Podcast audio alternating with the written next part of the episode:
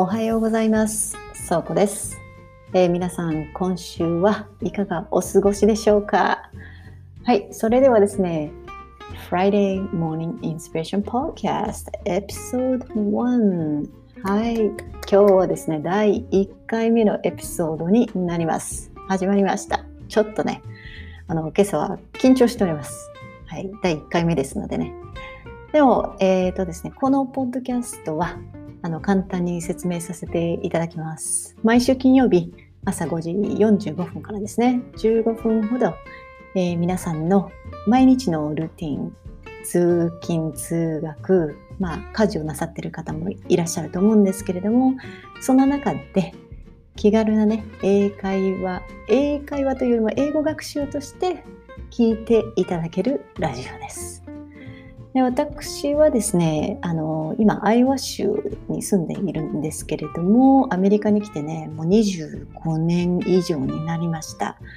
でその時に何やったかって言いますと、まあ、学生やったり大学院生やったりで、まあ、一応あの大学の方でね教授っていう仕事をさせていただきましてそんな私がですねあの、まあ、厳選する2つとか3つ、まあ、今日はねあの初めてのエピソードという形なんで1つなんですけれども、えーそれぐらいの英語の名言とかね格言なんかを紹介させていただいてでそれでさらにですね、まあ、紹介するだけではなくて日頃の私たちのね生活にどんな風にあのその意味というか、まあ、深いところですねそんなものをあの入れていったらいいかみたいな私なりの解説をねさせていただきたいと思います。はい。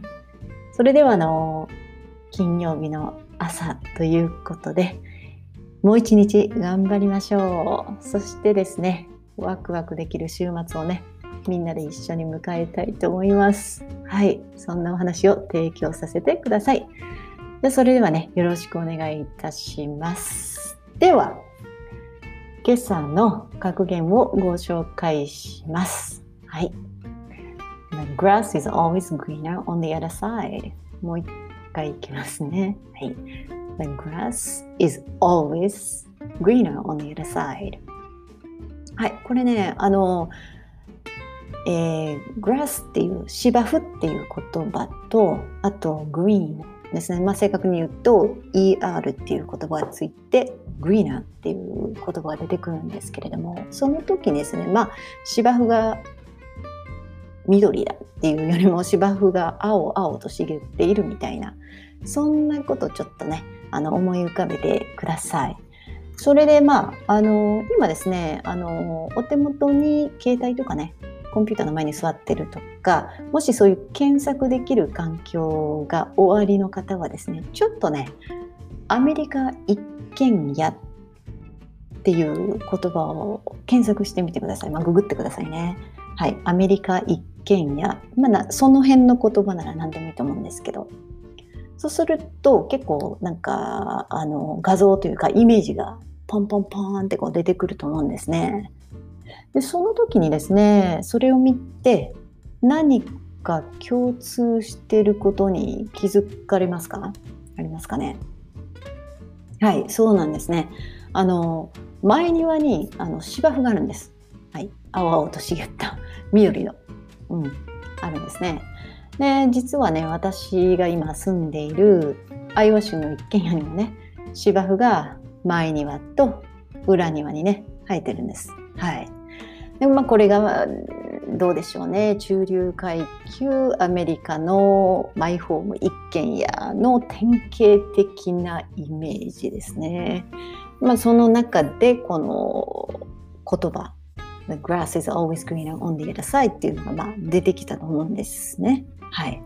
じゃあその、まあ、ビジュアルですよね視点から見てこの格言はですねもう直訳っていうか、まあ、本当にあの私たちが一番理解しやすいような形で訳しますとですねお向かいさんの芝生はいつも綺麗だなって感じになると思うんです。はい、つまり自分の環境とかね持ってるものはちょっと棚に置いといて他人のものお向かいさんのものですね。この場合は芝生なんですけれども、他人のものばかり憧れたりとか、羨ましく思ってしまうっていう思考をね、捉えてる言葉なんですよね。はい。で、例えばですね、まあ、いろんな例に置き換えられると思うんですけれども、まあ、今日はですね、まあ、その grass is always greener on the other side っていう芝生っていう、まあ、テーマをですね、例にあの解説していきたいと思います。例えばですね、私の自宅の前にはですね、芝生があるってさっき言ったんですけれども、えー、実はですね、一年中元気そうに見えないんですよ。うん。で、お向かいさん、道を挟んだね、お向かいさんの芝生は青々としてね、とっても綺麗なんです。で、この言葉の言う通りなんですね。で、これはね、事実なんです。で、その時にですね、私はいつもこうね、窓からお向かいさんの芝生を眺めて、いいなあ、羨ましいなあ、とはね、思いません。なぜならですね、お向かいさんの前庭っていうのはですね、南向いてるんです。南向きなんですね。で、常に日光が当たる環境にあるんです。うん、で、比べてですね、あの、我が家の前庭っていうのは、えー、お向かいさんが南向きなんで、当然うちはね、前庭がね、北向きなんですよ。で、しかもですね、2階建ての建築物なんですね、うちの我が家っていうのは。で、影になっちゃって、ほとんど日光が当たらないんです。で、芝生だけ見ると、お向かいさんがね、羨ましくなってしまって、で、我が家のね、いいところっていうので、見落としてしまうんですよね。でまあこれはね自分も長年ここのうちに住んでるのでそのいいなとか羨ましいなっていうのはもうないんですけれども、まあ、本当にですね何も考えない何も知らない人がこう道をバーッと走ってきてですねこうお向かいさんと我が家を比べるとえこっちのうち芝生青々してて綺麗なのに反対側のうち何あれ何も育ってないじゃないっていうそんな見方になるかもしれないですよね。だからこの自分のうちの良さっていうのを見落としがちになりやすいんですね。そこだけ比べるとね。うん。でまあそんなことを考えながらですねまあ自分に問いかけするんですよ。私もね。うん。で例えばうんあのあそこのうち立派でいいなとかね、うん、生活環境とか仕事。うわ今の仕事ね。ちょっとあんまり、え、つまんないしやる気ないんですけどね。あの人がやってる職業憧れるな。やってみたいなとか、うん、家族ね。わあそこの家族いつも笑ってて幸せそうだしね。それに比べてうちはって子供たち家の中走りまくってるし宿題やらないしみたいな。多分あると思うんです。私もあります。よくあります。はい。でまあそうですね。あの他の例ですと例えば恋愛とかですね。なんかレア充っていうような言葉あるらしいんですけれどもついついこう比べてしまうっていうことですね。であっちがいっつもよく見えてしまうと。そんなことってありますでしょうか？うんありがちなんですよね。はい、でねもしそんな思考っていうかね考えが浮かんだらですね、えー、私は自分をねゆっくりね優しく、えー、観察するようにしています。第三者的に見るってことですよね。で、えー、そんな自分にですねこの1週間頑張ってきたじゃないですか。今日もねこうして早起きしてで金曜日っていう一日を迎えようとしてるっていうそれってすごいことじゃないかなってね自分に言ってあげるんですね。うん、で当たり前のように、まあ、朝起きて朝のルーティンをこなしてで、まあ、例えばですよコーヒー一杯美味しくいただけるとかそれだけでも素晴らしいんじゃないかなって思うんですね。だから人と比べる前に自分に優しくしてあげる自分があることに感謝するみたいなそういう思考に持っていきたいと思うんですよね。うん、でもしね周りのものがねついつい自分以上に見えてしまったとかそんな思考に向かっているなと思ったらねいやそれは当たり前じゃないかな。うんね、周りのものが自分と違うって当たり前だってだって自分っていう存在ってね世界に一人しか存在しないんですよだから違って当たり前なんです。とさらっとね私は自分に言いかけようとしています。はい、でまああのこのね格言のようなね思考が始まってしまったらあのおすすめのね法則があるんですよ私。うん、それもちょっとねあの紹介させてください。はい。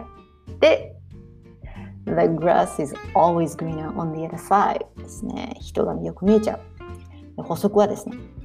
でもね、私の芝生は特別なんだよと。その補足を入れてみてください。いかがでしょうか？そうなんですよ。ちょっとね、あのー、元気がなくても、例えばちょっと色がね、あの、そんなに青々してなくてもね、特別なんですよ。うん、私って一人しかいないから。もうそれでいいんです。それがいいんですよね。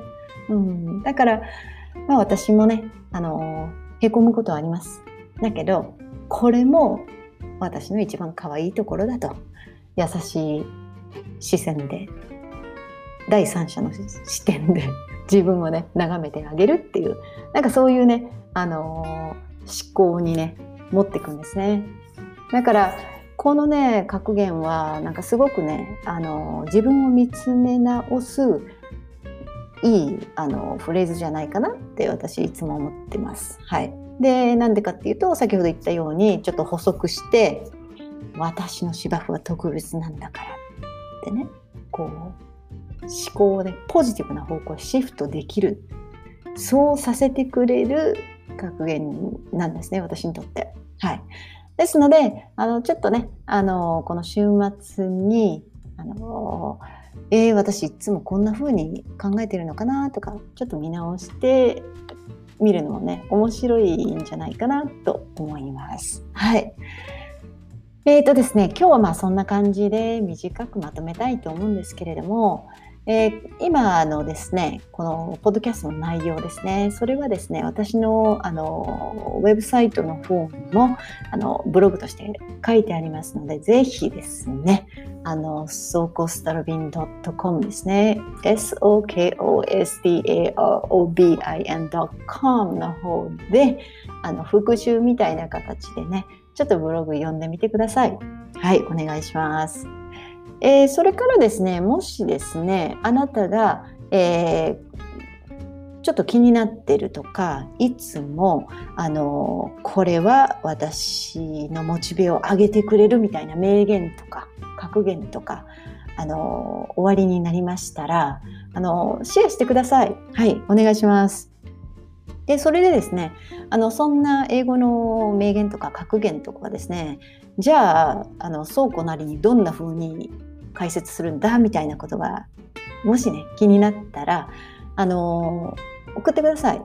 でそれもあの考慮させてください。で私なりのですねあの解説それでその深い意味っていうのがどんな風にねあの私たちの生活をワクワクさせてくれるのかとかポジティブなね方向へシフトさせてくれるのかみたいなそんなねあの私なりの解説をね付け加えて紹介させていただきますので、えー、その辺もですね、あのウェブサイトの方にですね、ちょっと載せたいと思います。興味のある方はね、ぜひぜひ、あの送ってください。はい。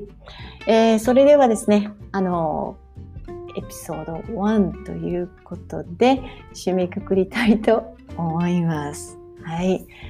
えー、本当にあのありがとうございます、えー、これからもですねいろんなあの名言とか格言とか紹介させてくださいで皆さんと一緒にね、えーと、楽しい週末とか来週をね楽しくできたらいいと思っています。